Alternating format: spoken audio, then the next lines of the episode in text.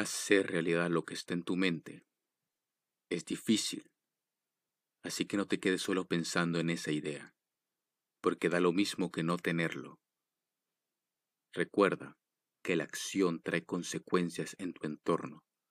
Puede ser bueno o malo. Lo importante es que se hizo. Ahora, si es bueno, es bueno para ti. Pero si no lo es, entonces saca una enseñanza para ser mejor la próxima vez. ¿Cuál es el punto? Pues que siempre debes aprender de los dos para subir a otra etapa de tu vida. Si te quedas paralizado, que no va a funcionar tu idea o que es la mejor de la historia, eso nadie lo sabrá, porque las personas no pueden leer tus pensamientos.